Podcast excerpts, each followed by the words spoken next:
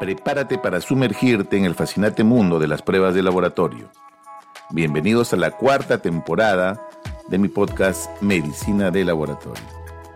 Desde avances innovadores hasta desafíos cruciales, exploraremos juntos cómo las pruebas de laboratorio están transformando la medicina moderna. Conéctate, apréndete y únete a la conversación que está redefiniendo los sistemas de salud globales. Bienvenidos a Medicina de Laboratorio.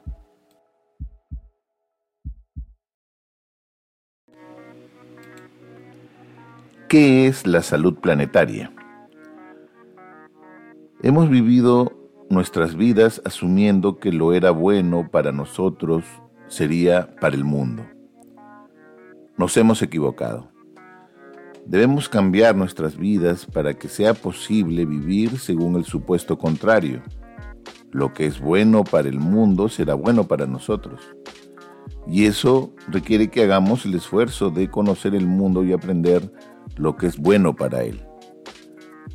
Wendell Berry, de la Casa de las Piernas Largas, 1969. Según el informe de la Fundación Rockefeller y la Comisión de Lancet sobre Salud Planetaria, lo define como el logro del más alto nivel posible de salud, bienestar y equidad en todo el mundo mediante una atención juiciosa a los sistemas humanos, políticos, económicos y sociales que dan forma al futuro de la humanidad y de los sistemas naturales de la Tierra y que definen los límites ambientales seguros dentro de los cuales la humanidad puede prosperar. En pocas palabras, la salud planetaria es la salud de la civilización humana y el estado de los sistemas naturales de los que depende. Por lo tanto, la salud planetaria tiene dos dimensiones. La primera es situar a la salud humana dentro de los sistemas humanos. Las amenazas que enfrenta nuestra especie no son riesgos físicos abstractos, como enfermedades, cambio climático, acidificación de los océanos o contaminación química. Los riesgos que enfrentamos están dentro de nosotros mismos y de las sociedades que hemos creado. Cuando consideramos el cambio climático la principal métrica de peligro, son las emisiones de gases invernadero. Pero esa medida también debe incluir la capacidad de los sistemas humanos para monitorear la amenaza, comprender su importancia y actuar en base a ese conocimiento. La segunda dimensión de la salud planetaria se refiere a los sistemas naturales dentro de los cuales existe nuestro, nuestra especie.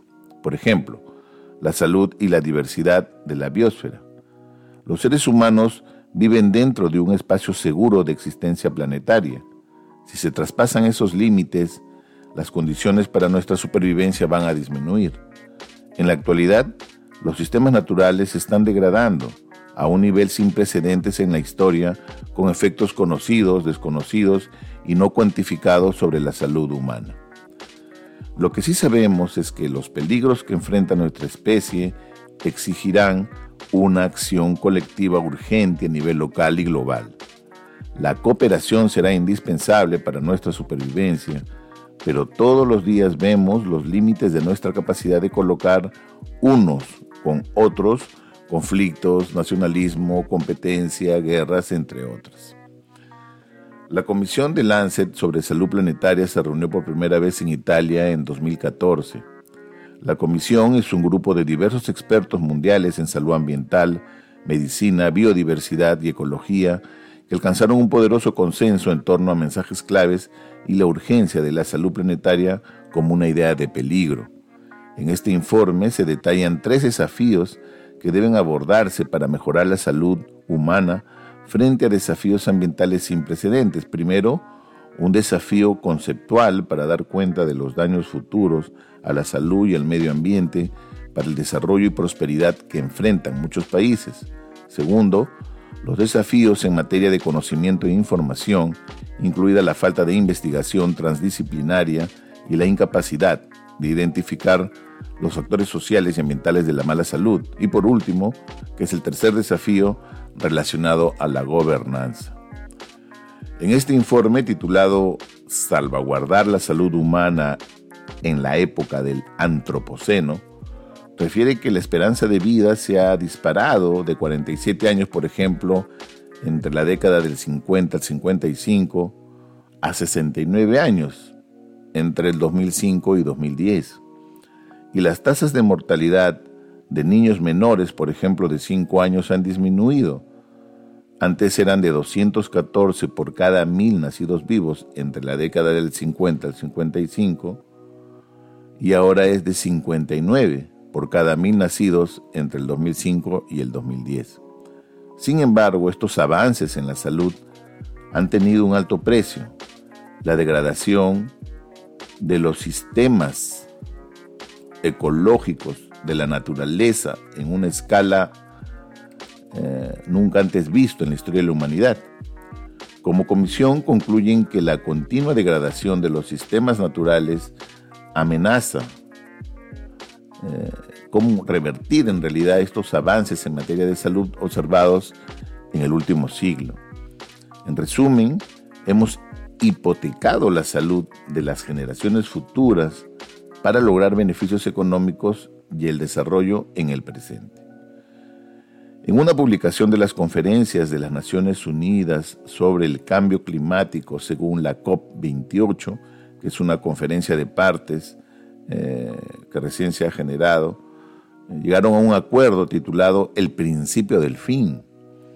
Eh, en esta reunión, eh, digamos en esta época de de la era de los combustibles fósiles, al cimentar las bases para una transición rápida, justa y equitativa, respaldan profundos recortes y emisiones, pero necesitan un mayor financiamiento.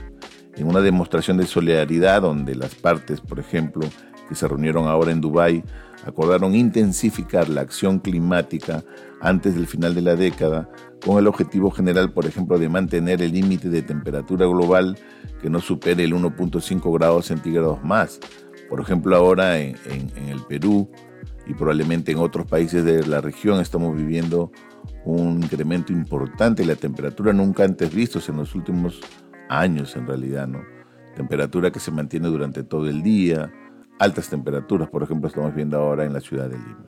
En conclusión, debemos ser conscientes que de nosotros va a depender que podamos hacer cambios sustanciales dentro de la salud planetaria. Eh, debemos ser conscientes de cómo nosotros estamos afectando nuestro entorno. Debemos asumir un rol un poco más protagónico, con mayor responsabilidad sobre nuestras acciones que al final están impactando de forma negativa al mundo en el cual vivimos día tras día. Bueno, muchas gracias. Espero que disfruten un próximo episodio en este podcast en su cuarta temporada en Medicina de Laboratorio. Eh, nos vemos. Así concluye otro episodio de Medicina de Laboratorio. Gracias por sintonizar y explorar con nosotros el impacto de las pruebas de laboratorio en la salud global. Nos vemos hasta un nuevo episodio. No olviden suscribirse, compartir y seguir descubriendo el poder que existe en cada prueba de laboratorio clínico. Gracias por escucharme en esta cuarta temporada. Nos vemos.